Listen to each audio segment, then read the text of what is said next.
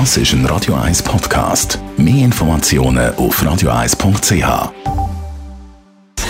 Gesundheit und Wissenschaft auf Radio 1. Unterstützt vom Kopfwehzentrum Irlande Zürich. www.kopfwww.ch Wochenstart Montag und über den Montag gibt es ja verschiedene Studien zum Thema Montagsblues. Haben wir gerade letztes Mal thematisiert, den Montagsblues, warum eben viele so Mühe haben am Montag, um so richtige Gang zu kommen, ein Kaffee nach dem anderen, den man braucht und man findet immer noch, uh, Montag irgendwie schwierig. Hat ja unter anderem zu tun mit einem anderen Schlafrhythmus, den man über das Wochenende hat. Darum äh, ist der Start da ein bisschen schwieriger.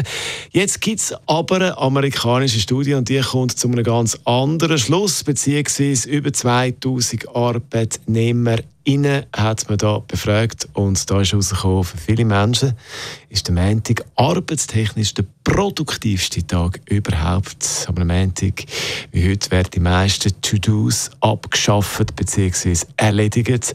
Mehr als zum Beispiel am Dienstag, Mittwoch, Donnerstag und Freitag. Gut, Freitag ist wieder ein anderes Thema. Da kann man nachvollziehen, dass da nicht mehr ganz so viel geht wie eben heute am Montag. Okay, trotzdem Montagsblues, also der Montag ein produktiver Tag Tag zum Arbeiten. Montag hin oder her. Ich hoffe, ihr fühlt euch gut. Heute da ist der Song dazu Feel Good, James Brown.